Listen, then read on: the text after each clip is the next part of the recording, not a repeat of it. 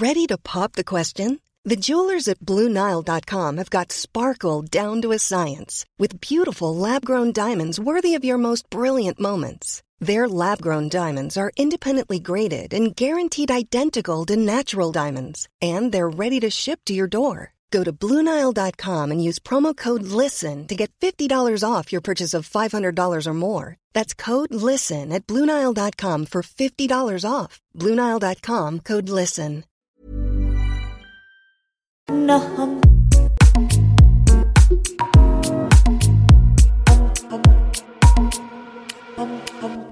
J'aimerais bien qu'un jour on puisse avoir la paix aussi, tu vois, artistiquement. Et du coup, tu vois, si j'ai envie de parler de fleurs ou de plantes ou d'un trottoir, ou tu vois, non, mais tu vois, ou si j'avais juste envie de filmer un mur et de raconter une histoire. Enfin, tu vois, genre, j'aimerais bien parfois qu'on ait la paix aussi là-dessus, tu vois, de artistiquement de vouloir faire des trucs que les personnes blanches s'autorisent à faire, tu vois aussi, de ce truc-là. De... Mais je pense qu'on a aussi une pression euh, aussi. Euh, qui est aussi infligé aussi par certaines personnes même de la communauté, tu vois, de se dire, à partir du moment où tu as un pouvoir artistique. Extimité, le désir de rendre visible une partie de sa vie intime afin de mieux se l'approprier. Alors moi, c'est Noah, j'ai 26 ans, euh, je suis cancer. Euh, je suis une personne trans, euh, queer et racisée. Euh, je suis d'origine marocaine et algérienne. Enfin, mon père est, est marocain, issu de l'immigration, et ma mère est française algérienne. Donc voilà, et je suis aussi, enfin dans la vie en ce moment, je suis assistant caméra. Euh, du coup, je bosse dans le cinéma. Mmh. Et tu es aussi poète. Oui, c'est ça, poète. aussi, ouais, j'écris, j'écris, j'écris depuis plusieurs mois. Mais du coup, c'est, ouais, j'écris un, livre en fait. Euh, sur, euh, sur ma vie, un peu autofiction quoi. Mais du coup c'est un peu secret pour le moment et c'est en cours de, de, construction quoi, on va dire. Extimité en exclusivité. c'est vrai que c'est la première fois que je le dis en plus. Oh waouh, bah, merci. Hum, question rituelle euh, dans l'extimité. Quand tu te regardes dans le miroir, qu'est-ce que tu vois? Alors quand je me regarde dans le miroir, qu'est-ce que je vois? Alors euh, ça dépend des jours, ça dépend des heures, ça dépend des minutes, ça change beaucoup beaucoup au cours de la, de la journée. Euh, en fait je me vois... Euh, enfin c'est compliqué cette, question. Je me vois, c'est une, très, enfin, une très bonne question. Euh, bah, J'arrive pas trop à me cerner. Enfin, j'ai l'impression d'être tout le temps en mouvement d'être pas encore assez figé euh, d'un point de vue euh, physique. Enfin, c'est pour ça que je, j'ai toujours besoin de changement, que ce soit par rapport à ma coupe, que ce soit par rapport à, mes poils sur mon visage. Enfin, j'ai toujours besoin de, changer physiquement. Ça, je l'ai remarqué il y a pas très très longtemps. Mais du coup, je dirais que il y a une certaine fierté qui se dégage de, de ce que je peux renvoyer quand je me regarde dans le miroir. Parce que déjà, je me regarde dans le miroir bien plus qu'avant enfin du coup avant les hormones, on va dire. Enfin chose que j'avais pas du tout l'habitude de faire, de me regarder dans le miroir. Donc il y a ce truc là de ouais quand je me regarde dans le miroir, je me dis bah déjà tu te regardes dans le miroir par rapport à toute ton enfance et toute ton adolescence où tu le faisais pas du tout. Du coup j'apprends enfin voilà à me découvrir et à pas à pas me détester devant le miroir, on va dire. Donc euh, justement en parlant d'enfance et d'adolescence, est-ce que tu veux bien me conter cette période-là de ta vie? Alors, euh, c'est une période euh, assez bizarre dans le sens où je pense que mon cerveau a fait le choix aussi de, faire quelques blackouts. Par rapport à d'autres personnes, j'ai pas des souvenirs très très clairs de mon enfance et de mon adolescence. Euh, je pense qu'il y a eu pas mal d'événements dans ma vie qui ont fait que j'ai pas voulu vraiment prendre ça au sérieux, notamment à l'école. Je pense que je me suis jamais vraiment senti ma place euh, au cours de, de, toute cette période-là qu'on nous a un peu imposé euh, à l'école avec les autres, toute l'institution aussi, faire des études, tout ça. je savais très tôt que j'étais différent au sein de ma famille, au sein de mon entourage, que j'ai pas réussi à, à penser qui je suis à ce moment-là en fait j'étais un peu tellement fucked up dans ma tête. Enfin je me disais enfin il se passe trop de trucs dans ma tête euh, au niveau de mon identité que j'ai pas su euh, figer un peu le temps. Donc il y a ça. C'est un peu flou en fait mon enfance et mon adolescence. Mais euh, du coup pour pour la faire un peu courte enfin je suis l'aîné d'une famille de enfin voilà j'ai un, petit frère et une petite sœur. J'ai vécu chez mon père parce que mes parents ont divorcé Et du coup, euh, du coup, c'était un peu compliqué d'avoir aussi ce rôle-là de d'aîné, de, de passer un peu à côté de sa vie, de s'occuper de son frère et sa sœur pendant que le père allait travailler. Euh, ma mère, elle était un peu instable psychologiquement. Du coup, c'est mon père qui a eu la garde. Et du coup, il y a aussi, euh, il y a eu aussi beaucoup de violence aussi par rapport à mon père et ma mère, par rapport à mon père et moi qui est l'aîné. Et du coup, et du coup, j'avais un peu ce rôle-là de, de l'aîné qui doit, qui doit un peu s'occuper comme ça de son frère et sa sœur, quoi. Ce truc-là. Du coup, j'ai pas pu vraiment profiter de, de, qui je suis et profiter un peu de tous ces trucs-là qu'on nous impose, enfin, tous ces trucs-là un peu d'adolescent, de, de faire la fête, euh, de profiter de ses amis, de machin, blabla. Moi, j'avais pas ça. J'étais beaucoup accompagné de solitude et de, de, rester dans ma chambre comme ça, regarder des séries, des films et, j'étais beaucoup seul, en fait, pendant mon adolescence et mon enfance. Du coup, j'ai découvert tout ça, enfin, l'ouverture au monde un peu tard, quoi. Donc voilà, enfin, voilà, c'est un peu ça, mon enfance, on va dire.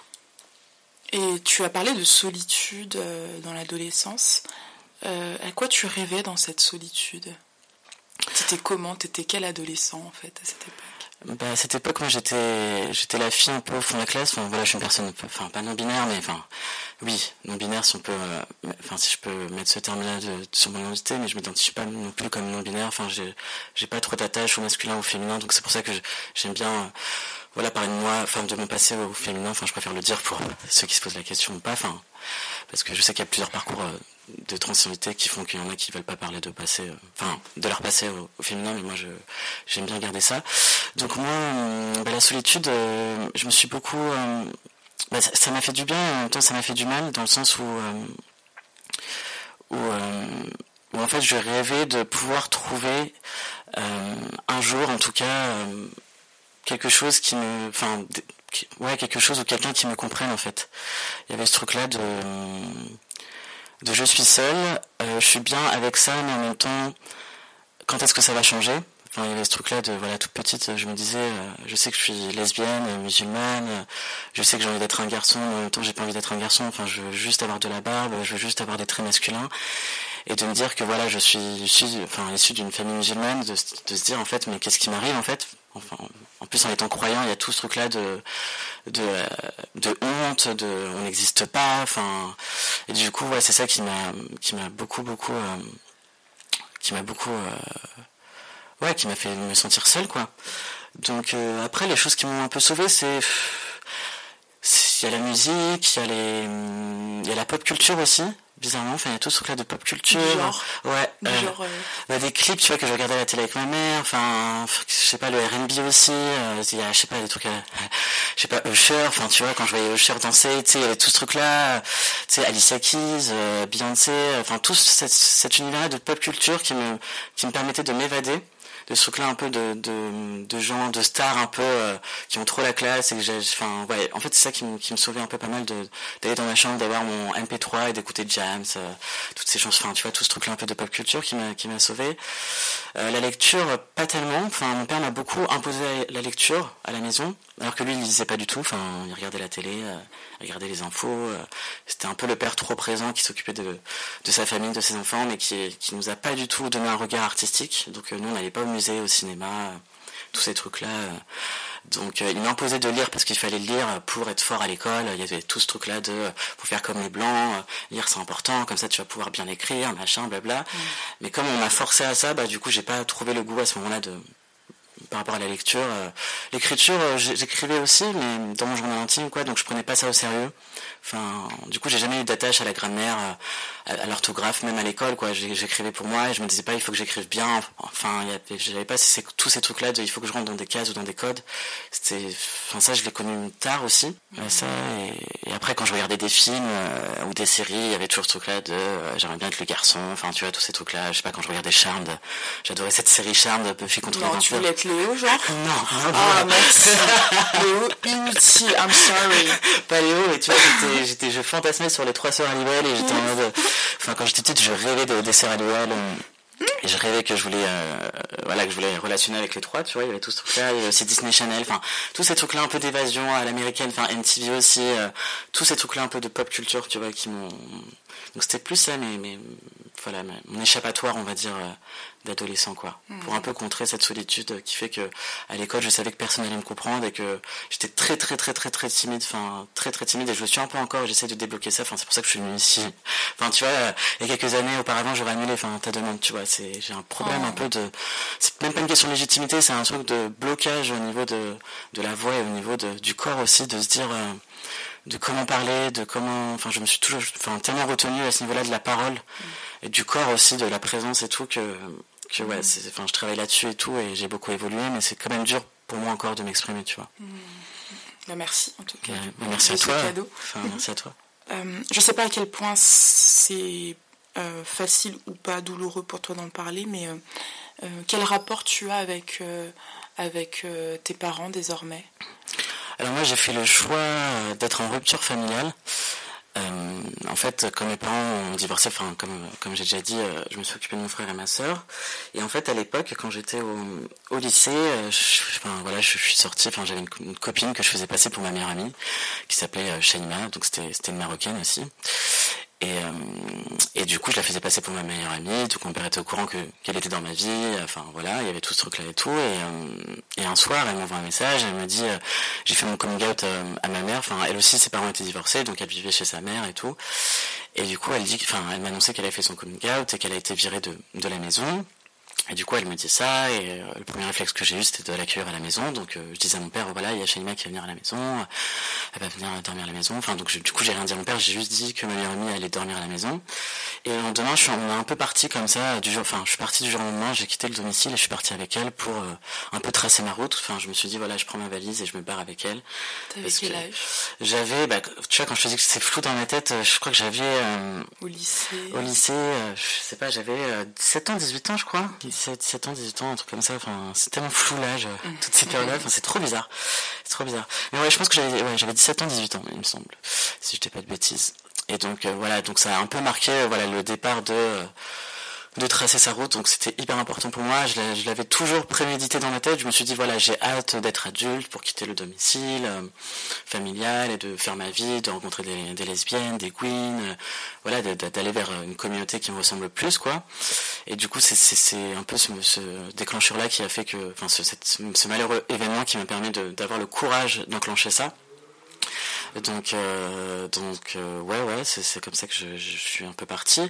Et en fait, du coup, je savais, en fait, si je l'ai fait, c'est parce que aussi je savais que, enfin, petite, je savais que pour partir de la maison, il fallait que, que je sois stable d'un financièrement, que je trouve un travail. Enfin, chez les Arabes, en tout cas dans ma famille, parce que je sais pas non plus aussi de faire une généralité, mais en tout cas dans ma famille, c'était voilà, il faut trouver un mari. Euh, il faut avoir, faut faire des bonnes études, euh, avoir une stabilité financière et après trouver un mari. Ou soit l'inverse, trouver un mari pour s'émanciper un peu de la famille, quoi. Ou soit t'as les deux, soit l'un ou l'autre, quoi. Il y avait ce truc-là, quoi. Donc je savais qu'avec mon père, je pouvais pas partir comme ça, euh, enfin de la maison euh, sans motif j'avais pas lui dire ah bah papa je suis lesbienne du coup je peux partir de la maison enfin c'était pas comme ça que ça se passe en tout cas chez, chez moi enfin chez nous donc je savais qu'il fallait que soit je pars de mes propres moyens soit j'attends longtemps longtemps longtemps ma vie d'adulte et que je cache mon identité et tout ça et je pense que c'est le fait aussi d'être trans qui m'a permis aussi de ce courage-là, enfin, qui m'a donné ce courage-là. Je pense que en tant que, que meuf musulmane, lesbienne, cis, j'aurais pas je serais resté un peu dans ce confort-là de préserver ma famille, enfin de garder ma famille. Je pense que je, l'aurais fait. Enfin, sincèrement, là, j'ai repensé là il y a pas très longtemps et je me dis, ouais, c'est vraiment le fait d'être trans qui m'a dit, qui m'a, qui m'a motivé à enclencher ce, truc-là de, de rupture familiale, quoi. Comment ça? Mais il y a ce truc-là de euh, j'ai l'impression qu'être lesbienne, enfin en tout cas en France, hein, je, je, préfère que, enfin parce que dans d'autres pays c'est pas du tout le cas aussi. Je pense que voilà avec euh, cette, enfin, la situation voilà d'être né en France, tout ça, euh, je pense que c'est plus simple, en tout cas de mon point de vue, euh, en tant que personne cis, lesbienne et gay, de euh, d'avoir une, en tout cas je pense plus lesbienne même que gay, parce que c'est vraiment encore plus tabou les gays, en tout cas dans la religion et ce truc-là. Enfin, nous on peut encore cacher ce truc-là de voilà bah là, enfin si j'ai réussi à sortir aussi avec, enfin fréquenter au lycée une fille, c'est parce que je la faisais passer pour ma meilleure amie et qu'on dormait tout ensemble et qu'il n'y avait pas ce truc-là trop bizarre. De, je pense que si j'étais un mec cis, je pense que ça aurait c'est la même chose quoi. Mm. Tu vois c'est mm, plus compliqué. donc moi c'est un peu la réflexion que je me suis faite et je pense que c'est le fait d'être trans dans le sens où je me suis dit bah être lesbienne ok on sait que ça existe. Enfin dans l'imaginaire en tout cas collectif euh, voilà c'est possible d'être euh, d'aimer les filles euh, voilà. Mais être trans quand même changer physiquement ce truc là de prendre des hormones euh, ressembler à enfin de, de voilà de de enfin juste prendre les hormones déjà ça n'existe pas. Enfin il y a un truc comme ça ça n'existe pas chez nous. Enfin tu vois c'est mm, il y a un truc être trans déjà je savais même pas que c'était possible déjà. Alors que imaginer mon père comprendre ça, c'est, enfin, c'est, tu vois, pour moi, c'était même pas envisageable. Enfin, de toute façon, j'avais même pas de représentation de personnes trans. Euh. Mais vu que j'avais laissé, enfin, j'avais, vu que je l'ai toujours su depuis l'âge de 5 ans, je savais que j'étais trans aussi, ça, ça restait dans un coin de ma tête, et je pense que, voilà, enfin, enclencher ce, ce move-là de partir de, chez mon père, c'est parce que je savais que il fallait que je trace aussi ma route en tant que personne trans. Donc il y avait ce truc-là de je pars pas parce que je suis lesbienne, mais et cis, mais je pars parce que je sais que plus tard ça va être aussi la galère de modifier mon identité. Donc, euh, donc c'est pour ça aussi que je suis parti. Enfin, parce que du coup, après, quand je suis parti de, de chez mon père, j'ai fait aussi, enfin, j'ai pas donné de nouvelles pendant des années à mon père. Il m'écrivait souvent et on s'écrivait, enfin, parfois, quoi, mais pas beaucoup. Et quand j'ai fait mon coming out en tant que personne trans, c'est là qu'il a, enfin, il a vrillé, quoi. Parce que dans un premier temps, du coup, j'avais fait mon coming out en tant que lesbienne par message. Il m'a dit, tu resteras toujours ma fille. Euh, si tu veux venir à la maison, il n'y a pas de souci. Euh, par contre, je veux pas que la famille le sache. Donc il y avait ce truc-là de chantage un peu de je t'accepte parce que t'es mon enfant et que la famille c'est important. Mais la famille ne doit pas savoir. Donc moi, quand je me suis dit ça, je me suis dit, bah en fait, si j'étais que lesbienne et cis, pourquoi pas j'aurais joué le jeu, de voilà de préserver ce lien-là, mais de savoir que je suis trans, bah, c'est ça qui m'a permis de, je, je, pouvais pas garder un lien en fait euh, avec ma famille. Donc après, quand il a su que j'étais trans, euh, c'est lui qui a fait choix de couper un peu les ponts et de. La dernière fois qu'on s'est eu au téléphone, il m'a dit voilà, chez, chez, nous, les musulmans, ça n'existe pas. Donc euh, c'est pas possible. Change-moi ton nom de famille sur Facebook et les réseaux sociaux. Enfin, c'est pas possible. Euh, ouais. Donc tu vois, il y a ce truc-là de.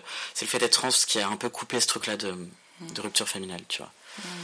Donc après, ma mère, c'est différent parce que ma mère, bah aussi, elle est née en France, donc c'est pas la même chose aussi. C'est ça, j'y réfléchis aussi parce que au début, j'en voulais un peu à mon père. Il y avait ce truc-là de, ok, c'est hyper hypocrite de préserver la famille. Par contre, je suis trans et là, par contre, il y a plus personne. Enfin, il y avait, j'en voulais un peu à mon père. Après, évidemment, je me suis déconstruit. Euh, j'ai lu des bouquins sur l'immigration, sur blabla, machin.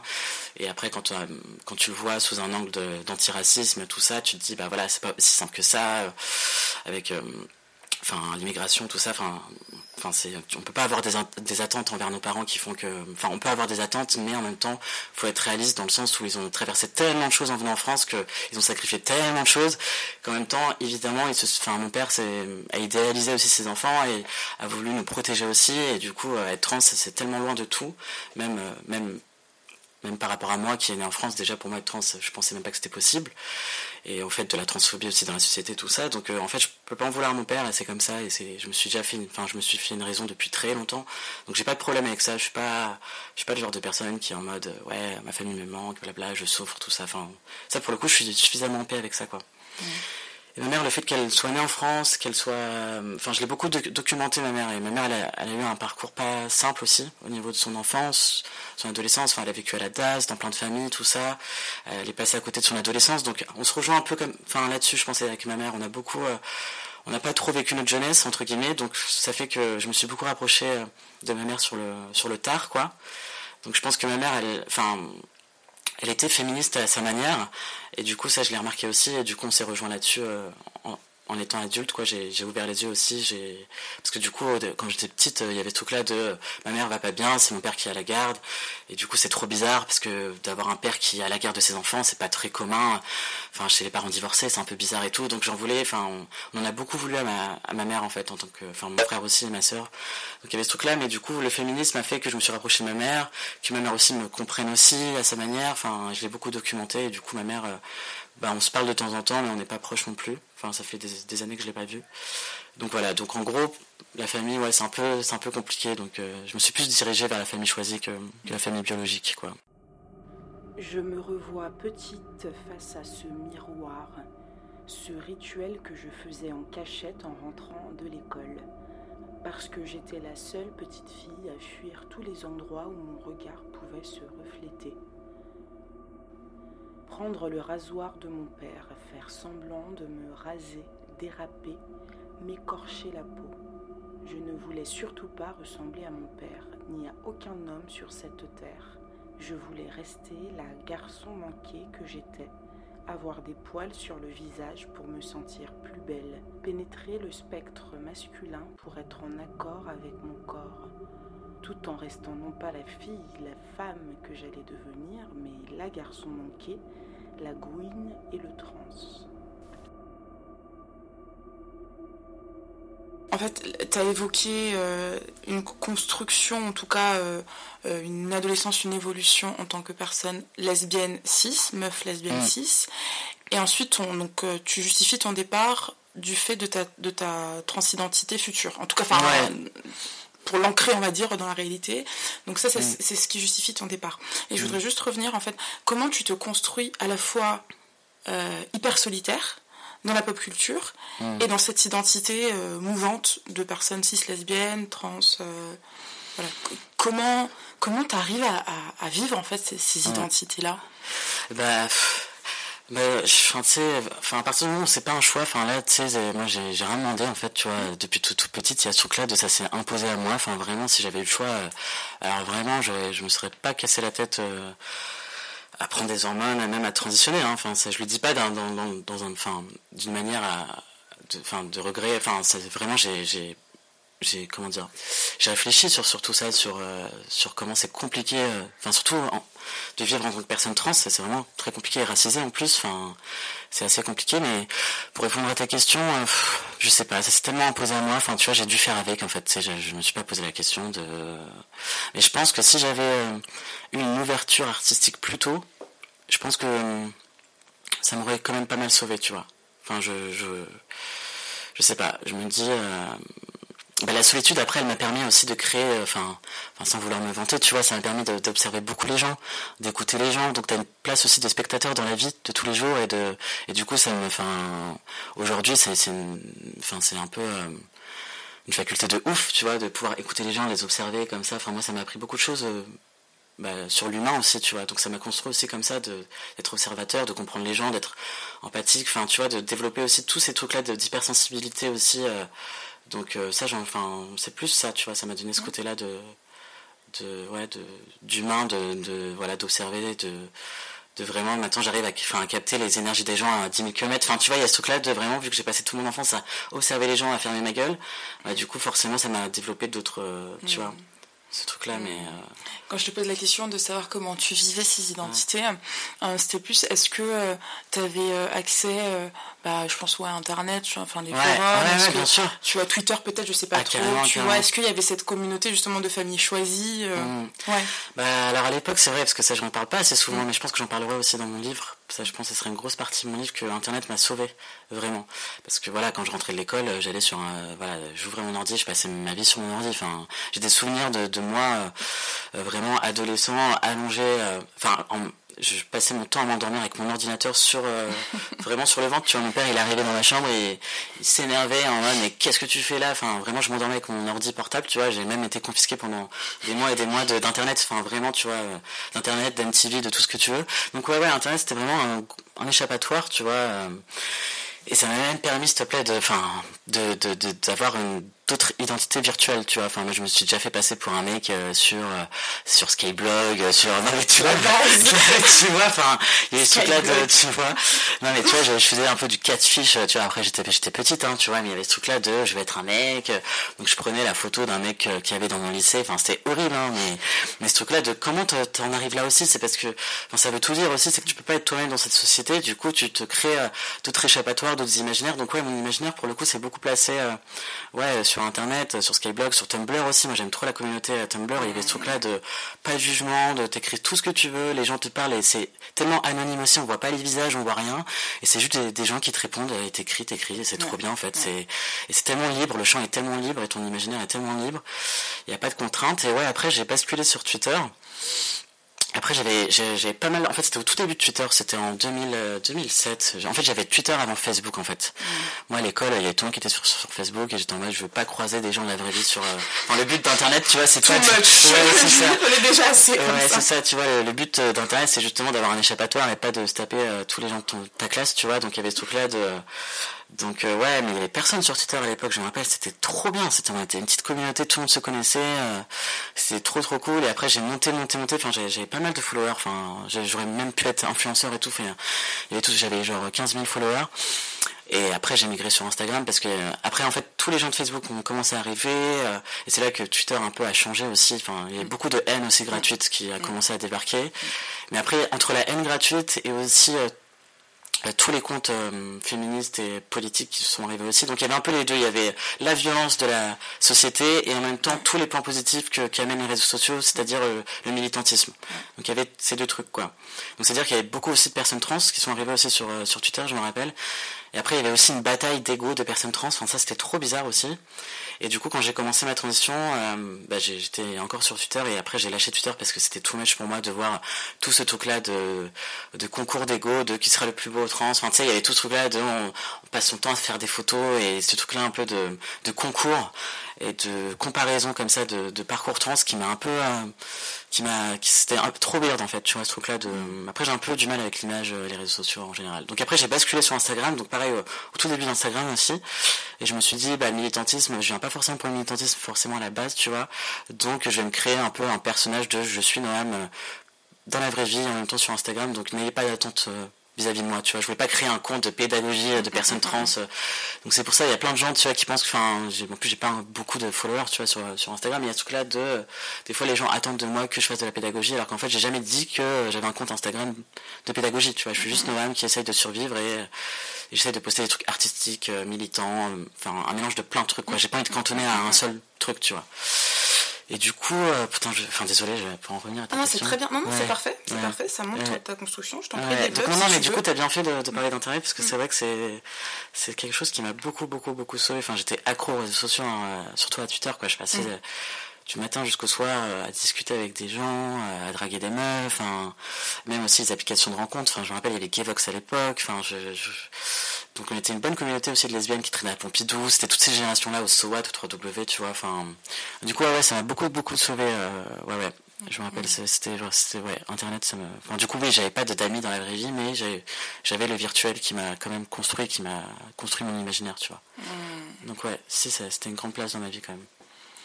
Euh, à quel moment, euh, à quel moment t'as des souvenirs un peu plus précis de toi-même? Puisque tu me parlais de blackout, l'enfance, mm. l'adolescence, à quel moment ça se reconstruit, là, ces facettes de toi?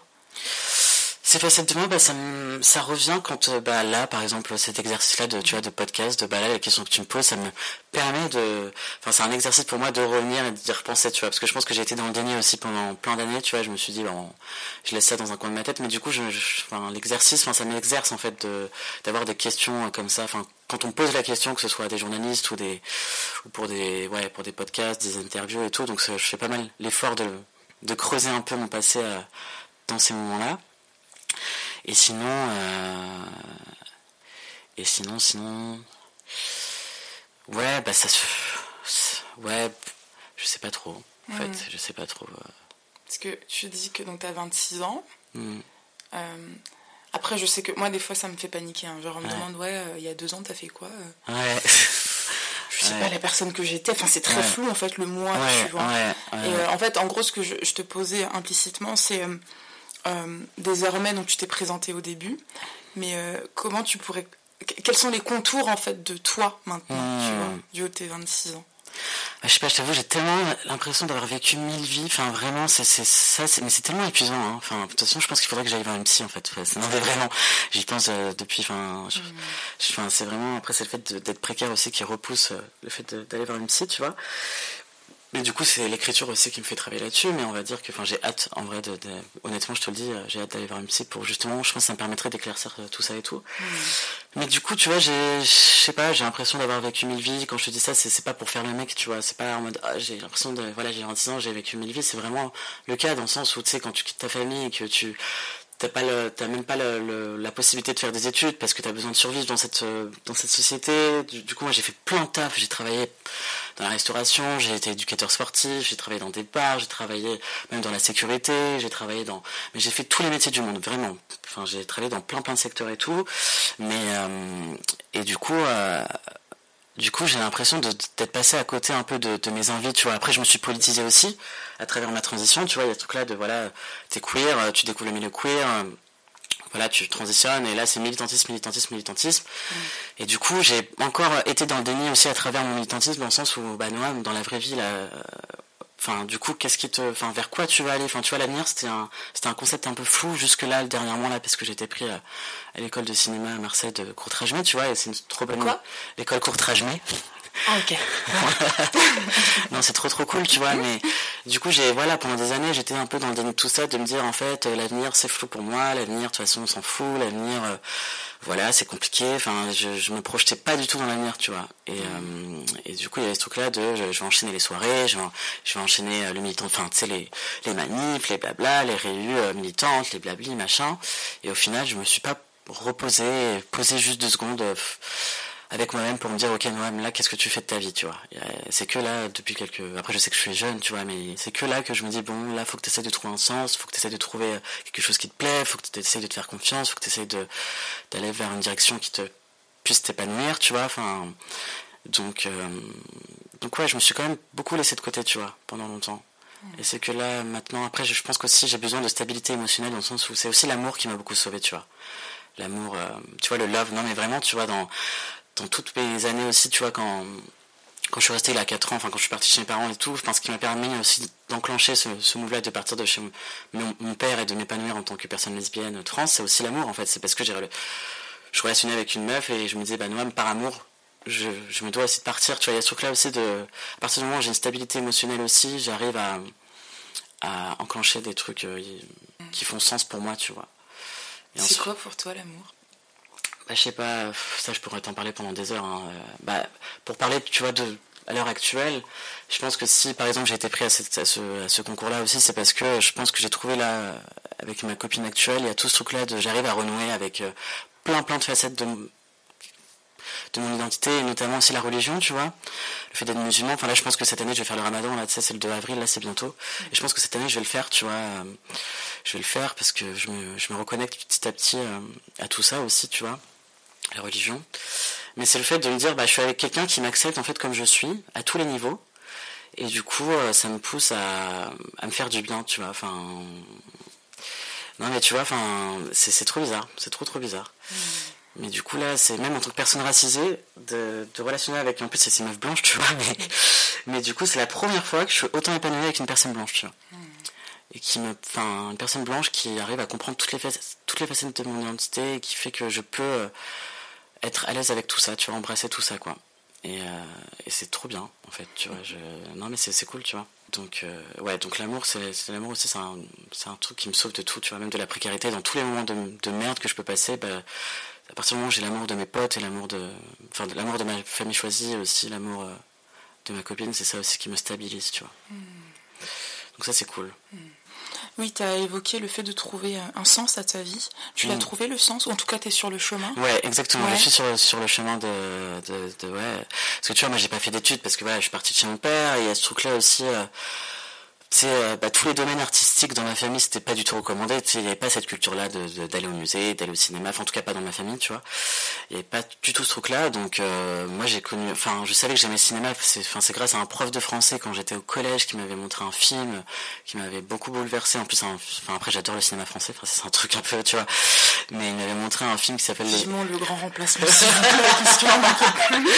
non, mais tu vois, c'est, c'est un truc à la con, tu vois. Mais mm-hmm. vu que j'avais pas eu accès à ça aussi, je pense, euh, chez moi tu sais, c'est toujours ce truc-là en tant que personne racisée, de, de fantasmer un peu certains trucs, enfin, tu vois, de, de se dire, ok, là, tu découvres un film euh, français, euh, et tu enfin, après, moi, j'étais, j'étais la weirdos aussi de, mon collège, hein. Tout le monde écoutait du rap, moi, j'aimais trop le, la pop, le rock, euh, tous ces trucs-là. Et, du coup, c'est le cinéma, enfin, je sais pas, j'avais, vu ce film-là, c'est, enfin, c'est un film qui s'appelle Les Jolies Choses avec Marion Cotillard, tu vois, et qui est basé sur un bouquin de Virginie Despentes, donc c'est pas pour rien aussi, tu vois, enfin. Mmh. Et du coup, euh, et ce film m'a fait beaucoup marquer. Et c'est, enfin, ouais. Pour moi, les études, c'était tellement loin de, de, ma vie. Enfin, tu vois, je pouvais pas me permettre de faire des études parce que j'avais besoin d'argent pour survivre. Donc c'est aussi simple que ça, tu vois. Et c'est que, après, je faisais aussi de la photographie, tu vois, de la vidéo, un peu aussi en soirée, euh, de temps en temps et tout. Euh. Mais du coup, je me suis jamais laissé le temps d'aller vers euh, tous ces trucs artistiques. Et après, c'est en rencontrant des gens, tu vois. Euh, en fait, plus j'ai avancé dans ma vie, plus je me suis dirigé vers des trucs artistiques, tu vois, en me faisant des amis. Euh, parce qu'après, c'est après c'est milieu de la nuit aussi, tu vois. Enfin, vu, que je sortais beaucoup en soirée, bah forcément, le, tu fais beaucoup de rencontres. Du coup, j'ai rencontré beaucoup d'artistes, machin, et du coup, c'est là que j'ai développé ce truc-là aussi en mode, ok, c'est possible. Mais c'est grâce au milieu de la nuit, en fait, tu vois aussi, tout ce truc-là de, vu que j'avais dans mon entourage, dans mon entourage, j'avais personne qui qui avait développé ça. Donc ouais, c'est plus le milieu de la nuit aussi qui m'a ouvert ces portes-là, tu vois, du monde artistique. Parce que je pense que je me serais jamais senti légitime en tant que personne racisée aussi, tu vois. Vu qu'on n'avait pas tous, toutes, tu vois, ces références-là aussi de, d'écrivaines. Enfin, tu vois, même Fatima Das aussi, pour moi, c'est, tu vois, enfin, je sais pas, tu vois, toutes ces écrivaines-là qui émergent aussi, ou, enfin, je sais pas, je pense à, ou même des journalistes aussi. Enfin, tu vois, moi, les meufs un peu qui qui m'ont un peu ouvert, c'est tu vois Nesrine euh, Slaoui, tu vois, cette journaliste aussi, enfin j'aime trop suivre son compte Instagram, son contenu, il y a Faye Hagen aussi, enfin toute cette génération-là un peu de, de meufs, euh, tu vois, euh, racisées qui font plein de trucs et qui écrivent aussi, tu vois, enfin, et je me dis ok, ça existe en fait, tu vois, c'est une question de visibilité aussi, c'est que, en fait c'est possible d'écrire, on peut écrire et oui on existe, mais mais quand toute la société t'a caché cette couche-là, tu vois, de, bah oui, tu penses pas que c'est possible, tu vois. Enfin, du coup, c'est sur le tard que je me suis dit, mais en fait, si, si, il y a une, il y a quand même, euh, on existe en fait les personnes racisées, artistes. Si, si, c'est possible de faire les deux. C'est pas euh, que réservé aux personnes blanches, hein, tu vois. Moi, c'est grâce à Fatima Daz pour le coup que je me suis dit, ok, c'est possible d'écrire un livre. Enfin, tu vois, juste ça, écrire un livre. Enfin, tu vois je je savais même pas que c'était possible de d'écrire surtout en tant que personne lesbienne musulmane de raconter ma vie enfin qui va s'intéresser enfin tu vois il y a tout ce truc là de pour qui tu vas écrire ouais, en fait, parce qu'après tu vois moi j'ai pas besoin des autres pour exister dans le sens où j'écris pour mm. moi et ça me fera du bien mm. mais j'aimerais bien aussi que mon discours serve aussi pour d'autres gens tu vois moi j'aurais lu Fatima Daes quand j'étais dans la chambre de mon père ça m'aurait construit différemment tu vois je le sais tu vois mais du coup, c'est quand même trop prise de conscience, tu vois, et ça fatigue, tu vois. Nous, les vois, c'est, c'est trop de, de prise de, conscience, tu vois. On a, on a, on a, à un moment ou à un autre, on, on perd ce droit à l'insouciance en fait hein, pour les personnes minorisées. C'est ça. Euh. Et c'est violent, quand je le dis, clairement. Et, parfois ça ressort euh, artistiquement, parfois ça ressort euh, dans la colère, parfois ça ressort dans le silence. Enfin, il y, a, une timide manière de gérer. Et, et heureusement, en fait, qu'on fait communauté pour Bien lâcher un peu du lest, parce que sinon, c'est compliqué. Hum, et euh, ouais, quand je te parlais de ton chemin, euh, du coup, donc, normalement, tu vas faire une formation de. C'est quoi exactement la formation C'est une euh formation sur les métiers d'audiovisuel. Donc, je vais être formé à, tu vois, toute la technique qui concerne le cinéma. Donc, cadreur, assistant caméra, le son, l'image, tout ça. Donc c'est une formation gratuite, donc c'est ça aussi, tu vois. Enfin, c'est une formation gratuite euh, sur 9 mois, donc mhm. hyper intensive. Et du coup, voilà aussi pourquoi je suis allé vers aussi ce, ce genre de formation-là, c'est parce que c'est gratuit, c'est parce que le collectif est en majorité, enfin, euh, c'est principalement que des personnes racisées. Donc il y a ce truc-là aussi, c'est pas toute l'image de l'institution blanche aussi. Donc c'est ça aussi qui m'a permis d'être à l'aise aussi euh, pendant l'entretien face au jury. Il y a sept jurys, tu vois, euh, la totalité, la quasi-majorité euh, des jurys sont personnes racisées. Bah je me dis, ok, là je me sens aussi plus à ma place. J'ai moins ce truc-là de, tu vois, de, prouver, ouais, prouver, de, tu vois, d'angoisse trop bizarre que j'ai pu avoir à l'école aussi, tu vois. Enfin c'est, c'est ça aussi. Donc ouais, c'est trop trop cool. Du coup, toi, tu t'aimerais te, te, spécialiser dans quoi? Alors, euh, dans l'image, donc euh, directeur de la photographie, pourquoi pas. Et plus tard dans la réalisation aussi. Trop bien. Ouais. Donc, euh, tu vois, je me dis faire des films, pourquoi pas, quoi.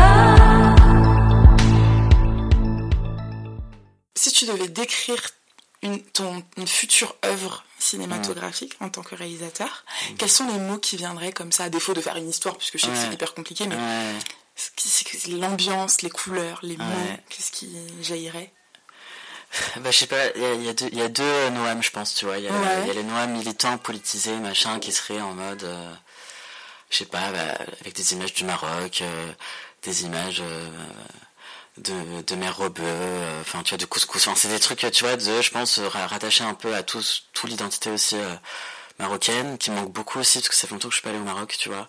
Donc il y a ce truc là de euh, de ouais de banlieue aussi, enfin la banlieue aussi parce que j'ai vécu en banlieue parisienne tu vois. Ce truc là mais j'ai pas envie non plus de il y a ce Noam là qui a besoin aussi de je pense dans son travail de parler de ça parce que j'ai j'ai besoin d'en parler encore tu vois même si j'ai pas envie non plus de, de tout rattacher à ça tu vois j'aimerais bien qu'un jour on puisse avoir la paix aussi tu vois artistiquement et de tu vois si j'ai envie de parler de fleurs ou de plantes ou d'un trottoir ou tu vois non mais tu vois ou si j'avais juste envie de filmer un mur et de raconter une histoire enfin tu vois genre j'aimerais bien parfois qu'on ait la paix aussi là-dessus tu vois de artistiquement de vouloir faire des trucs que les personnes blanches s'autorisent à faire tu vois aussi de ce truc là de mais je pense qu'on a aussi une pression euh, aussi euh, qui est aussi infligé aussi par certaines personnes même de la communauté, tu vois, de se dire à partir du moment où tu as un pouvoir artistique, il faut que tu enfin faut que tu correspondes aussi à nos attentes, il faut que tu parles de certains trucs, machin et tout.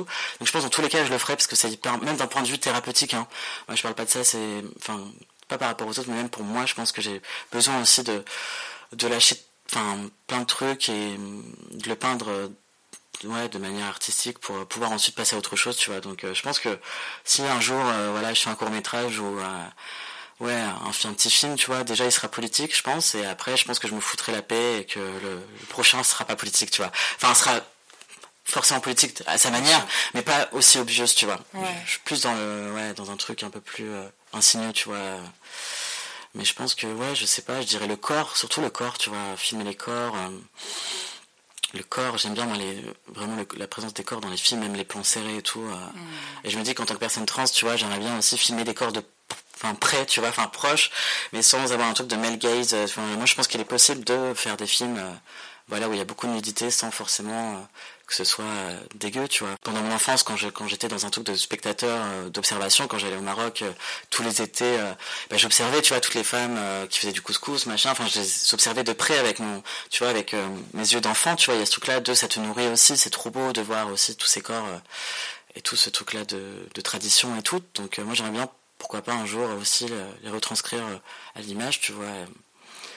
Donc, donc ouais, je pense que je le ferai forcément par rapport à ma transidentité le fait aussi de ouais, transidentité, les origines, la banlieue, pas forcément tête, mais ouais, j'aimerais bien en parler aussi, tu vois, de comment euh, vivre en banlieue et donner aussi une autre image de la banlieue, tu vois.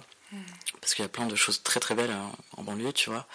Donc ouais, un peu casser des codes euh, sans forcément, je pense, rentrer dans le cliché aussi, tu vois. Enfin, en parler sans forcément euh, être, enfin, avoir des images déjà préconçues qu'on peut déjà retrouver dans plein de d'œuvres aussi politisées de, tu vois de personnes qui font des courts métrages et tout où, il y a toujours des chansons rebelles machin enfin j'aimerais bien créer ça mais d'une autre manière tu vois enfin tu vois arrêter de tomber dans ces, trucs aussi mmh. euh. et, euh, et, en fait ça me fait penser tu sais tu dis euh, tu regardais les plans serrés ou les mmh. corps ou le en fait mmh. je sais pas il y a il y a le mot de banalité qui me vient à l'esprit tu vois c'est hyper compliqué dans nos vies hyper éclaté dans le sens divers et on vit mille vies, mm. de filmer le banal, mm. le banal du réel. Et c'est beau là, enfin c'est moi c'est ça qui me vient à l'esprit quand tu parles de ça, des, trucs très près, juste dans les gestes et tout. Et en plus ouais j'ai ressenti, comme si je ressentais ton émotion.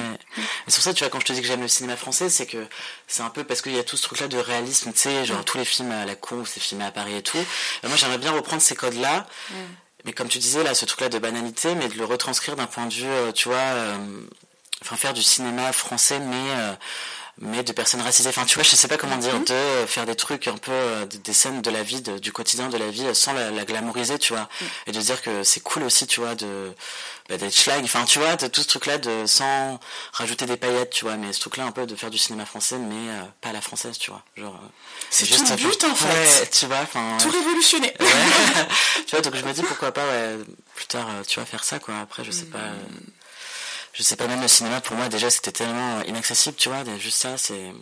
J'y croyais pas, tu vois. Enfin, moi, c'est grâce à une amie à moi qui est, qui est chef opératrice. Euh, c'est une, une, pote Gwyn à moi qui m'a dit Noam, bah, à mon échelle, je peux pas faire grand chose, mais, mais voilà, t'es es une personne que j'adore, t'es mon ami avant tout, et, si je peux te faire, si je peux te ramener sur un tournage pour t'apprendre un peu, te former sur le tas, bah, sans cette pote-là, j'aurais jamais pu mettre un pied dans le cinéma et j'aurais jamais pu comprendre que j'aime ce métier-là, tu vois, d'assistant caméra. Donc, euh, donc c'est grâce à une amie à moi qui, qui m'a tendu la main où j'ai pu me dire, ok, Noam, là, c'est possible, tu vois. Sinon, euh, c'est tellement compliqué de, de, se projeter, tu vois. Enfin, moi, je me suis dit, c'est pas possible. Enfin, cinéma, euh, c'est pas du tout une adéquation avec euh, moi, tu vois. Enfin, déjà de l'autocensure et de toutes les barrières qu'on nous met en bah, face. c'est ça qu'on nous met en face. les prix des écoles de cinéma, c'est 6000 balles.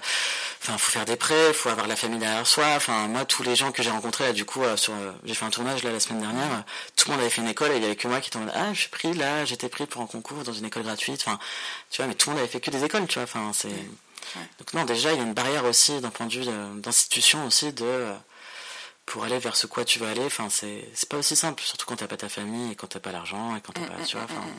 du coup, c'est cool que notre communauté, elle permet aussi ça, tu vois, de, de soutenir, de se dire, d'ouvrir la porte un peu, de voilà, moi je peux faire ça, bah toi t'es en galère, vas-y, je te, je te prends avec moi sous mon aile et puis euh, donc c'est trop cool cette solidarité aussi. Euh, c'est super important, tu vois. C'est ce qui nous nourrit, hein, mm. dans tous les sens du terme. Mm. Mm. Ouais, on accède un peu plus à ton être artistique. Euh, et je me posais la question c'est quoi pour toi euh, la poésie Alors la poésie pour moi, la poésie. Je devrais être sur Radio France ou France Ouais, c'est clair, c'est clair. en plus, surtout que ouais, ouais, non mais ils ont besoin de toi, je pense. Hein. non mais c'est clair. Euh, qu'est-ce que c'est la poésie? Moi, je suis un peu adepte, tu vois, de l'écriture automatique. Moi, je suis plus dans un truc de, j'aime bien l'écriture brute, tu vois. Enfin, je rappelle, tu vois, j'ai fait un bac littéraire et je me rappelle, sur mes copies de philo, j'écrivais tout le temps en écriture euh, automatique, donc ça correspond pas du tout. Euh, t'es pas censé écrire comme ça, tu vois, sur tes copies. Enfin, c'est pas, c'est pas le but recherché, tu vois. T'as antithèses. c'est ça, c'est ça, tu sais, il y a un plan, machin. Et moi, j'écrivais comme ça en écriture euh, automatique et tout. Et ma prof, à chaque fois, elle m'engueulait, elle me disait, non, mais là, faut que t'arrêtes d'écrire comme ça, parce que tu, et du coup, j'avais toujours des mauvaises notes, j'avais 6 sur 20 à chaque fois, à chaque fois. Et au bac, je me suis dit, vas-y, je m'en fous, j'écris comme ça quand même, tu vois. Et en même temps, j'avais toutes les références, enfin, c'était, je faisais quand même un plan, mais j'écrivais en écriture automatique. Et au bac, j'avais eu 18, enfin, tu vois, je me suis dit, mais en fait, euh, on, a, voulu me censurer toute l'année et en fait, euh, donc ouais, moi j'aime beaucoup l'écriture un peu brute comme ça, qui a pas forcément de, où il y a de la cohérence, tu vois, d'un point de vue de du rythme ou même de la forme, tu vois. Mais sinon, la poésie pour moi, c'est quoi, c'est quoi? Quand tu me dis poésie, je le vois plus comme un truc visuel, tu vois, de je sais pas, de beauté euh, au niveau du son, tu vois, du rythme, au niveau du son, du rythme, et puis, euh, moi j'aime bien les, les, poésies aussi, les, enfin, les poèmes courtes aussi, tu vois. J'aime bien quand c'est court et intense, tu vois. Mais en ce moment, je suis en train d'écrire, bah après, je, enfin, il est sorti depuis un peu longtemps maintenant, j'écris, euh, j'écris, je lis, je lis en ce moment le livre Fragments de Fatou, tu vois, et j'aime beaucoup euh, sa manière d'écrire aussi. Tu vois, c'est un mm. mélange, c'est un recueil avec de la poésie, euh, des témoignages, euh, euh, c'est un peu roman, poésie, enfin il y a de tout et j'aime bien parce que a pas c'est pas juste un recueil de poésie, il y a plein de trucs qui se mélangent et, et je trouve ça enfin c'est il est hyper fort ce recueil et j'aime beaucoup sa manière d'écrire. Donc pour moi ouais, la poésie, je sais pas, c'est en fait tu vois à l'école on nous a tellement rabâché avec la poésie française, tout ça, enfin tous ces, ces références là que que du coup je me dis je me suis tellement pas reconnu avec ce truc là mais en même temps ouais si, tu, si on l'adapte à notre manière ça peut être beau quoi tu vois. Mm. Donc ouais je sais pas, la poésie, bah, c'est toujours le corps en fait, tu vois. Moi, c'est le corps, les mmh. émotions, euh, la nature aussi, pourquoi pas, tu vois. Mais euh, je, sais pas si j'ai répondu à ta question, mais. justement, il n'y a pas de réponse. Ouais, c'est des questions. c'est plus visuel, tu vois. Je suis bah plus sur le visuel, bah quoi. Ça peut paraître évident, tu vois. Bah oui, mais la poésie, c'est ça. Un bah non, en fait. Quand tu parlais de visuel, moi dans ma tête, euh, c'est que j'essaie de trouver dans le banal justement de la poésie. Moi, mmh. la poésie, j'aime bien les, les immeubles qui font très archi, hashtag archi, architecture. Et il y a une lumière là qui s'abat, enfin un rayon du soleil, bam, c'est poétique. Je oui, voilà, c'est waouh, il y a un truc de poésie. Ou un instant magique dans un concert, il y a un truc Exactement. qui se passe, tu vois, bam, c'est de la poésie. Bah, ça, Après, tu peux tirer le fil, tu vois, écrire dessus, tout ce que tu veux. Non, c'est vrai, t'as raison. Moi, je le vois plus comme ça aussi, plus visuel, même dans mm. les films aussi, mm, mm, notamment. Mais ouais, c'est vrai. Euh, je suis d'accord avec ton, point de vue sur la poésie. Les artistes. c'est dur quand même d'écrire, tu vois. Moi, c'est ce que je, c'est dur de, de, trouver des moments de solitude. Enfin, pour le coup, moi, j'adore la solitude, tu vois. Mais quand tu es face à face à la feuille comme ça blanche et ton ordinateur, c'est, c'est quand même dur de pour le coup, je suis pas quelqu'un qui fuit les choses. Enfin, si. Enfin, je mens. Pourquoi je mens comme ça? Non, mais tu vois. Je veux dire. tu vois, quand t'as, vu comment je n'ose même pas te mentir. ta propre C'est Non, tu vois, je t'en mais non, pourquoi tu, oses mentir comme ça au micro, là, de, de douce? Enfin, respecte douce, parce que. Non, je, je, je, respecte ce podcast, donc je vais pas faire, je vais pas dire des conneries. Mais qu'est-ce que je voulais dire? Non, mais tu vois, c'est mais c'est plus de j'ai plus cette facilité à de la de la fuite quand je, je sais qu'il faut travailler mais après j'ai un problème aussi avec le travail ouais. ça alors là je suis je suis, un, je suis pas un flemmard mais j'aime beaucoup ne rien faire ouais. et ça tous mes potes artistes euh, sont pas comme ça j'ai l'impression aussi je, je, pourrais passer mes douces ma vie à ne rien faire vraiment ouais. juste rester dans mon lit ne rien faire est-ce que c'est vraiment ne rien faire? Ouais, mais je sais pas. C'est tout ce que l'univers intérieur qu'on a. Hein. J'ai un problème avec la productivité, j'ai la, enfin, tu vois, j'ai un problème avec tout ça, quoi. Mm. mais regarde ton bureau quand même, il y a plein de livres. Enfin, tu, tu lis comme, enfin, tu sais, je sais pas, mais t'as ton ordi, t'as tout. Désolé, je suis en train de te. Non, non, mais. je suis en train de te... Tu vois, quand je parle de, tu vois, tout ce truc-là, même ça, ça m'angoisse, tu vois. parce que sur... regarde pas. non, mais c'est pas, c'est pas un truc d'angoisse, mais, parce que sur mon bureau, c'est pareil. Mm. Mais je veux dire, enfin, pour, euh, pour mettre, t'exprimer ce que je ressens, mm. tu vois, c'est plus de, juste, tu vois, de, de s'asseoir, juste le geste de s'asseoir, de se mettre en face de son bureau, d'allumer son ordi, de se dire, ok, là, j'enclenche ce truc-là, de productivité, en même temps, je sais que ça va être hyper épanouissant. Mm. Juste ça, parfois, je me suis dit, mais en fait, je me dis, à quoi bon, tu vois, il y a ce truc-là de, à quoi bon, tu vois, enfin... Enfin, c'est trop, c'est trop bizarre, tu vois. Enfin, c'est, euh, j'adore écrire dans ma tête. Enfin, moi, j'écris beaucoup dans ma tête, tu vois, et aussi dans mes notes de portable parfois, dans mes carnets. Euh. J'adore aussi écrire après avoir fait la fête aussi, donc ça aussi c'est ça qui est compliqué aussi. Tu vois, c'est, j'ai plus d'inspiration après avoir fait la fête, après avoir passé beaucoup de moments d'intimité ou intense avec des potes. Je rentre chez moi et là je suis nourri de plein de trucs et là j'écris. Mais du coup, ça arrive pas tous les jours. Enfin, tu vois, tu peux pas te lever le matin et, et aller à la, en teuf et, écrire l'après-midi, tu, tu vois. Donc, euh, ah. je sais qu'après, je dois faire le travail de trouver quelque chose qui puisse me, tu vois, j'ai, je sais pas, tu vois, après quand j'écoute de la musique, ça marche aussi, tu vois, quand je fais du sport, ça marche aussi, mais tu vois, ce truc-là de move vraiment intense où tu te dis là, ok, j'ai plein de trucs qui me viennent et je kiffe, avec les clopes aussi, ça me fait aussi, mais tu sais, ce truc-là de, de, je sais pas, de, ouais, de moteur vif, tu vois, qui permet de vraiment décrire blablabla, enfin, je sais pas, c'est ça, j'en suis pas encore, j'ai pas encore fait l'exercice de trouver ce truc-là, tu vois. Moi, je pas, je sais qu'ils arrivent à se mettre dans ces états-là de, mais c'est compliqué, tu vois, de hmm. même les journalistes, je sais même pas comment vous faites. Enfin, moi, je... déjà que j'ai du mal à répondre à des mails et des messages. mais tu vois, ce truc-là de constance, tu vois, de. Mais je sais qu'après c'est hyper épanouissant, et trop bien, tu vois. Mais moi, je sais que là, je travaille là-dessus, tu vois. Et c'est pour ça que cette école-là va me permettre aussi d'avoir une routine, d'avoir un truc où je peux me focus, tu vois. J'ai toujours été dans la fuite vis-à-vis de ça aussi, de profiter de l'instant présent, profiter, profiter. Euh, de vivre, tu vois, la vie pleinement, que du coup, je me suis jamais confronté à un truc de constance. Euh, et je pense que j'avais aussi besoin de trouver quelque chose qui me plaît aussi, tu vois. Vu que, ouais. Donc c'est plus ça en fait quand Sinon, tu. la fuite est plus brutale. Hein. Ouais. Ça te plaît pas, tu te C'est ça.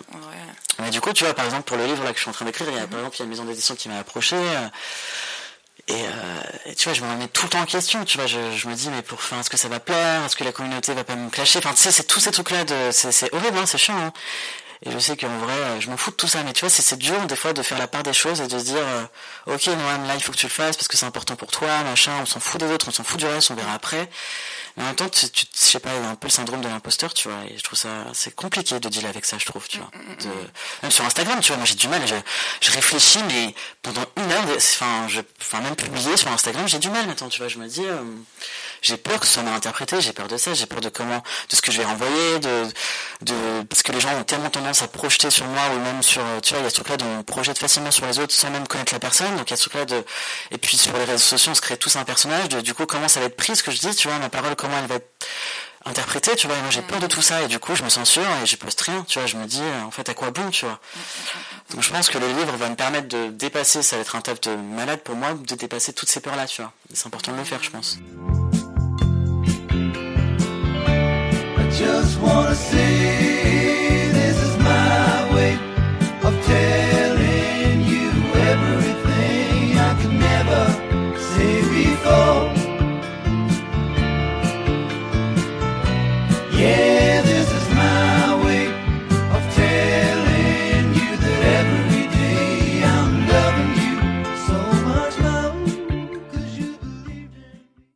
Je te parle tellement de. Enfin là. C'est tellement, je suis dans plein de périodes de transition de ma vie, tu vois, d'un point de mhm. vue professionnel, d'un point de vue de, de la vie aussi, parce que vu que je déménage de, Paris aussi, pour aller à Marseille, euh, du coup, ouais, c'est, enfin, il y a plein de, de renouveaux qui vont se créer, tu vois. Je pense que j'ai besoin de, ouais, de, de me reconstruire ailleurs aussi, tu vois, il y a ce truc-là, j'ai tout donné ici. Parce que tu sais, il y a plein de gens qui disent, ouais, Marseille, il y a tout le monde qui se barre à Marseille et tout, mais moi, j'ai, j'ai jamais bougé de Paris, de la banlieue parisienne, tu vois, j'ai 26 ans, et en 26 ans, je suis jamais, j'ai jamais bougé d'ici, tu vois. Et je pense que là, ça va me faire du bien aussi de, de partir de toutes les étages que j'ai ici et de parce que j'avais toujours peur de tu vois de quitter cette zone de confort tu vois de mm. l'habitude d'avoir enfin les habitudes que tu as ici tes amis des lieux aussi euh, communautaires tu vois j'avais peur de quitter aussi ça tu vois et je me dis mais en fait euh, on peut construire des d'autres choses ailleurs tu vois je me dis il y, a de la place aussi pour d'autres trucs ailleurs et je pense que j'ai besoin de connecter avec d'autres gens, de, de me dire que c'est possible de, de, créer artistiquement aussi à Marseille. Je pense que ça me ferait du bien aussi, tu vois, de, de me dire qu'il y a des choses à faire aussi là-bas, tu vois. Mmh. Et j'ai rencontré plein de gens formidables, tu vois, plein de personnes racisées, artistes qui font plein de trucs. Et il y a moins cette pression-là qu'à Paris, je trouve, tu vois, de, je sais pas, on se marche moins dessus là-bas, à Marseille. Je trouve qu'il y a un truc plus zen, plus posé. Le rythme est plus lent. Et je pense que je recherche ça aussi, tu vois, de, les journées passent plus lentement. Il y a moins d'écho. Enfin, c'est, après, c'est ma manière de voir les choses, hein. C'est pas euh, vrai peut-être, mais tu vois, c'est plus ce truc-là de, en tout cas, c'est moi, ce que j'ai ressenti là-bas. Et je me suis dit, là, je pense que j'ai besoin d'être accompagné aussi différemment. Et je pense que la solitude aussi, je l'accepte mieux à Marseille, enfin, d'un point de vue artistique. écrire là-bas, ça me, c'est plus facile avec le soleil, tu vois, toutes les dynamiques qu'il y a dans la rue. Euh. Et puis tu, vois, je pense que c'est pas anodin aussi si je décide de faire le ramadan cette année, de refaire le ramadan, c'est parce que aussi, tu sais, euh, quand t'as des couscous et des tagines à 5 balles, enfin tu sais, il y a tout ce truc-là, non mais tu vois, non mais tu vois, t'as, ah d'autres dynamiques qui me font, voilà, penser que c'est possible aussi de renouer aussi des liens avec euh, mon identité, euh, ma religion, tout ça, il y a un truc aussi plus de chaleur, tu vois que j'ai perdu ici. Je suis devenu trop aigri à Paris, tu vois. En fait, j'ai pas réussi à, à me dévoiler totalement tu vois, avec euh, les rencontres que j'ai fait et tout. Je, je, je sais que j'ai aussi, je me suis un peu mis de côté. Enfin, j'ai créé aussi un personnage, tu vois. Ça m'a, ça m'a beaucoup aidé, ça m'a sauvé. Mais en même temps, je me suis perdu aussi dans ce truc-là de pas trop me dévoiler. J'aurais pu creuser plus de relations, tu vois, ici. Euh, et je pense que j'étais pas mal dans la fuite de, tu vois, de, je sais pas. Désolé, c'est un peu euh, abstrait ce que je te raconte, mais voilà, en gros, j'ai, j'ai tu vois, j'ai hâte de m'épanouir dans un autre endroit d'aller un peu vers l'inconnu et de bah, c'est un peu comme le premier move que j'ai fait de partir de chez mon père c'est vraiment de tu vois de requitter comme ça d'autres espaces et de reconnecter avec d'autres choses. De mourir à soi et de renaître. C'est ça. Besoin de exactement. cyclique euh. c'est ça. Euh, du coup c'est moi c'est moi qui suis mm. désolée c'est un peu mm. décousu mais non, bah parce que tu as évoqué euh, ta foi tu as évoqué mm. la religion mais même au-delà de la religion ta foi. Comment tu arrives à te comment tu t'es construit et comment tu arrives à à, intégrer en fait ta foi à, toi-même en fait parce que on croit on croit plus beaucoup en fait. Tu penses? Tu penses? Moi, je pense que depuis le confinement, euh, il y a des choses qui ont. En fait, moi, je pense que les croyances sont faites différemment, tu vois. Mhm. Je pense à travers les communautés, à travers les sectes. Enfin, moi, je pense que les gens ont peur maintenant de. Je pense que plus le temps passe mhm. et plus les gens ont... besoin de croire à quelque chose. Moi, j'ai l'impression que c'est l'inverse qui, qui, se passe, tu vois. Mhm, depuis le confinement notamment. Je l'ai remarqué, tu vois, il y a plus ce truc-là de vouloir croire, euh, tu vois, oui, même les personnes athées, euh, au final, euh, s'accrochent à quelque chose. Bah ouais, tu sais, aux plantes, exactement, tu vois, aux mm. plantes, ils font des thérapies médicinales dans des, je sais pas, dans les Cévennes. Enfin, tu sais, il y a ce truc-là, moi je pense qu'il y, a des trucs qui ont bougé. Moi, justement, je trouve que c'est l'inverse, tu vois. Il y a plus un besoin de vouloir justement bah, trouver dans un les sens. communautés minorisées, ouais. Mais j'ai l'impression. C'est vrai. Moi, j'ai l'impression que même les, les... Mm. j'ai l'impression que ça s'est beaucoup inversé depuis puis le Covid, tu vois, il y a cette peur-là, un peu peut-être de la mort, enfin, tu vois, ce truc-là dont on a mm. besoin de. De l'inattendu, en tout ouais, cas. Ouais, c'est ça. Mais du coup, moi, euh, tu vois, moi, du coup, entre le moment où je suis partie de chez mon père et où j'ai dû, voilà, où j'ai socialisé en tant que lesbienne, 6, euh, euh, où j'ai, j'ai pas mal fréquenté le milieu de la nuit et tout, il y avait ce truc-là, je pense, de rejet aussi de, ma religion, tu vois, de, pas de mes origines, parce que j'en ai toujours été fier, même si je me sentais beaucoup seul parce que j'avais l'impression d'être un peu le quota, tu vois, de personnes racisées. Euh, j'étais l'arabe du, groupe souvent, tu vois, la lesbienne euh, musulmane du groupe, tu vois. Pour sociabiliser avec les personnes blanches, je pense, enfin, pour sociabiliser tout court dans une communauté LGBT, bah forcément, euh, je pense pas forcément à la religion. Enfin, tu sais, il y avait ce truc-là de je vais mettre la religion de côté parce que ça m'a fait beaucoup de mal. Enfin, de, j'ai besoin en fait de la laisser de côté pour pouvoir créer des liens et créer de, j'ai pas réussi à assembler les deux, tu vois ce que je veux dire? Mmh. Et là, c'est depuis peu, enfin, je pense que euh, c'est depuis. Bah depuis, bah, enfin, je pense c'est aussi grâce à Instagram, c'est grâce à, tu vois, à toutes ces nouvelles visibilités qu'on a sur euh, comment se réapproprier la religion, les mosquées inclusifs. Euh, il y a aussi, tu vois, un, un imam gay qui a, qui a, écrit un ouvrage, il s'appelle Ludovic je sais plus comment il s'appelle, j'ai pas dire un. Ludovic euh, Mohamed, je crois, ou Ludovic, que, que j'ai encore jamais rencontré, que j'espère bientôt rencontrer, qui a écrit pas mal d'ouvrages là-dessus sur comment allier euh, la religion musulmane et le fait d'être euh, gay. Et c'est ça qui m'a un peu, enfin, fait reconnecter avec moi-même, tu vois. Et pareil, les podcasts qui assurent, en fait, c'est pas péché. Enfin, ça a jamais été dit dans le Coran que être gay c'est péché, qu'être trans c'est péché. C'est, c'est vrai, en plus, je relis le Coran là actuellement, tu vois, avec mon regard d'adulte et euh, du coup de personnes queer tu vois et je me dis ok en fait euh, je suis passé à côté de plein de choses et c'est vrai que c'est pas aussi simple que ça. Enfin c'est comme tout il y a toujours une réinterprétation euh, du patriarcat, tu vois, qui s'est mis euh, là-dedans, mais, mais en vrai, quand tu lis le Coran et que tu l'interprètes à ta manière, ou que tu le... En fait, il n'y a rien qui dit que, ouais, que c'est péché, en fait, tu vois, et tout ça, tu te dis, mais c'est quand même un peu un complot, enfin, tu vois, on nous a menti, depuis toute petite, on a menti, ça veut dire, tu vois, enfin, c'est plein de choses comme ça, tu vois, c'est comme tout, c'est comme, tu vois, ouais, c'est comme plein de... Mm partir du moment où le patriarcat s'ancre dans, dans nos vies, bah forcément, tout, on voit les choses différemment, tu vois. Bah, le patriarcat, c'est un, une mythologie, en fait, en elle-même. Hein, mm. Euh, mm. Donc, tu vois, c'est ça. Donc, ouais, je me suis approprié... Euh, bah, en fait, j'avais besoin d'être apaisé, je pense, d'un point de vue... Euh, corporel de mon corps, de qui je suis maintenant, pour pouvoir me reconnecter avec, euh, tu vois, la religion. Je c'est plus ça, de me dire, ok, maintenant tu sais qui tu es, tu t'aimes suffisamment, donc là maintenant tu peux renouer avec la religion, et en fait t'es pas seul, tu vois, il y a, y a, plus ce truc-là de solitude, de je suis euh, lesbienne, cis, musulmane, et j'ai pas de référent, j'ai pas de... Et, alors que là, oui, enfin je sais qu'on est plusieurs à être queer euh, et musulmans, et en fait il y a des choses qui commencent à se créer et du coup on n'est pas seul et du coup c'est possible et du coup c'est à partir du moment où il y a eu cette visibilité là que j'ai pu renouer avec tu vois Ouais. Qu'est-ce qui te donne de la force ou de la douceur? De la force ou de la douceur, de la force. De la force, euh, la rage, je pense, la colère, tu vois. Moi, c'est, ça qui m'a un peu nourri, qui me nourrit quand même d'être vénère, de continuer à, être vénère, je pense, tu vois. De, de rien prendre pour acquis. Enfin, j'ai pas envie que les choses soient acquises dans ma tête, tu vois. Même quand ça va bien et tout, je me dis, mais en fait, euh, j'ai besoin de préserver en fait encore ma colère et ma haine. Après, je me suis un peu adouci, tu vois, mais j'ai besoin de ça quand même pour, pour me sentir fort, je pense, tu vois. De, je pense que continuer à me battre pour plein de choses, enfin, tu vois, même dans cette école-là, enfin, par exemple, là, pour l'école Courtrage enfin, après, je sais même pas si j'ai le droit de le dire, mais après, je pense qu'ils vont même pas écouter ce podcast. non, mais... non, mais tu vois, ouais, c'est dans mes vies, c'est ça.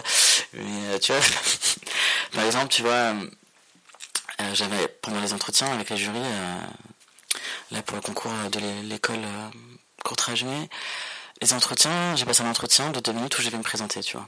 Et je me suis dit, est-ce que je le dis que je suis une personne trans, tu vois, mm. ou pas? Donc je l'ai dit, donc j'ai deux minutes où je vais raconter ma vie, donc euh, un peu comme on a fait, mais en plus rapide et mm. plus intense, et voilà. Donc euh, ils étaient hyper émus et tout, machin, là. Et euh, la directrice de l'école m'a dit, euh, alors nous, on est totalement ouvert sur la question trans, on, est hyper déconstruit là-dessus et tout. Par contre, les élèves, ça peut être un peu plus compliqué. Donc elle m'a, tu vois, elle m'a quand même prévenu. Tu vois, elle a, elle a voulu me prévenir de ce truc-là de voilà, faire, enfin, je préfère te le dire que c'est pas parfait. L'école n'est pas parfaite. Tu vois, c'est, c'est voilà, ça serait peut-être compliqué avec les élèves et tout. Donc là, j'ai commencé à faire tout mon speech de, tu vois, de super militant en mode la société est déjà transphobe, je vais pas rester dans un placard toute ma vie, j'ai besoin d'avoir accès aussi à vos études pour pouvoir, bah ouais, faire des choses artistiquement. Enfin, sinon, si vous m'ouvrez pas des portes, enfin, qui va m'ouvrir cette porte-là? Enfin, tu vois, genre, euh, enfin, tu vois, il y a tout ce truc-là et tout. Donc je me suis dit, là, j'ai enclenché ce truc-là de force, tu vois, de rage, un peu de, tu vois, quand je dis rage et colère, c'est pas j'ai envie de tout casser, tu vois, c'est ce truc-là de, je peux pas, tu vois, m'invisibiliser pour adoucir les choses et tu vois être rentré dans les clous de ce qu'on peut attendre de moi tu vois. J'aurais pu ne pas le dire tu vois. Je vous savez comme super passing euh, et encore tu vois enfin ça, ça veut strictement rien dire parce qu'il suffit que je me rase ou que tu vois que je porte un t-shirt blanc pour qu'on voit mes seins enfin ça veut strictement rien dire le passing aussi par rapport à moi tu vois. Que de toute façon même je les aurais pu capter euh, au cours de l'année tu vois. Mais euh, j'ai préféré le dire pour qui comprennent et qu'en rentrant chez eux, ils se disent ok là j'ai croisé une personne trans racisée, tu vois. Juste ça, tu vois, se dire ok là donc euh, tu vois donc pour moi c'était important de, de, de, préserver cette, cette, cette force, cette colère, cette haine, de d'ouvrir sa gueule, de tu vois de, de, de, raconter un peu tout ça, de, de, de parler de mon identité. Pour moi c'est encore hyper important, tu vois. Et, mmh. et c'est je pense c'est parce que maintenant j'ai suffisamment de je me suis enfin je me suis beaucoup beaucoup adouci dans mon parcours je suis moins vénère qu'au tout début de, ma transition, par exemple, parce qu'au début de ma transition, euh, me laisse tomber, j'avais pas du tout la foi de faire la pédagogie, tu vois. Mais en tout cas, moi, j'ai, d'un point de vue personnel, c'est important pour moi de, faire ce, travail de pédagogie par, par, rapport à, tu vois, des potes à moi qui ont qui ont pas envie et qui je mmh. comprends totalement tu vois enfin mais du coup ouais moi pour l'instant en tout cas j'en suis là euh, tu vois de et la douceur sinon euh, bah, c'est l'amour tu vois c'est l'amour l'amour de mes potes se faire du bien ouais, se faire du bien seul, à plusieurs, de passer du temps seul avec les gens que j'aime, et d'arrêter de se prendre la tête aussi, enfin tu vois, genre ce truc-là aussi de, de kiffer en communauté. voilà quoi. Hmm. Et dernière question. Est-ce que Noam, tu t'es déjà senti majoritaire? Majoritaire, c'est-à-dire? Mais toi, avec tes questions. mais toi, t'essayes vraiment d'ouvrir tous les champs possibles. Majoritaire. Majoritaire, c'est-à-dire euh, majoritaire de sortir. Tu déjà senti majoritaire à un moment de ta vie? Quand tu dis majoritaire, c'est de pas seul et d'avoir un groupe de. T'es vraiment trop forte.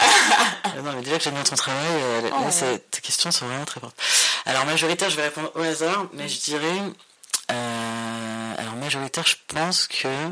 Donc c'est vague, on est d'accord, ta mhm. question. Allez, Majoritaire, je dirais c'était c'était c'était euh, au festival des Chats de la Pensée. Je sais pas si tu vois ça. je pense que tu connais ça. Donc c'était pas la, la, précédente édition, mais l'autre où j'ai fait une conférence. Et euh, enfin, c'était pas une conférence, mais c'était un enregistrement podcast aussi euh, avec euh, Agnès, tu vois, le mmh, journaliste. Ouais, intersection, c'était trop bien.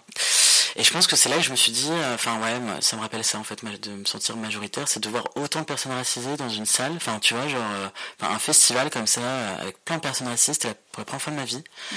Et du coup, majoritaire, ouais, je dirais, enfin ouais, en tout cas, c'est l'image qui m'est venue en tête, c'est de voir, de voir qu'un autre monde est possible, hein, de se sentir pour une fois pas seul dans un grand espace, tu vois. De, c'était trop cool, en fait. Et euh, je pense que c'est ça, pour moi, le moment où je me suis euh, senti majoritaire, tu vois.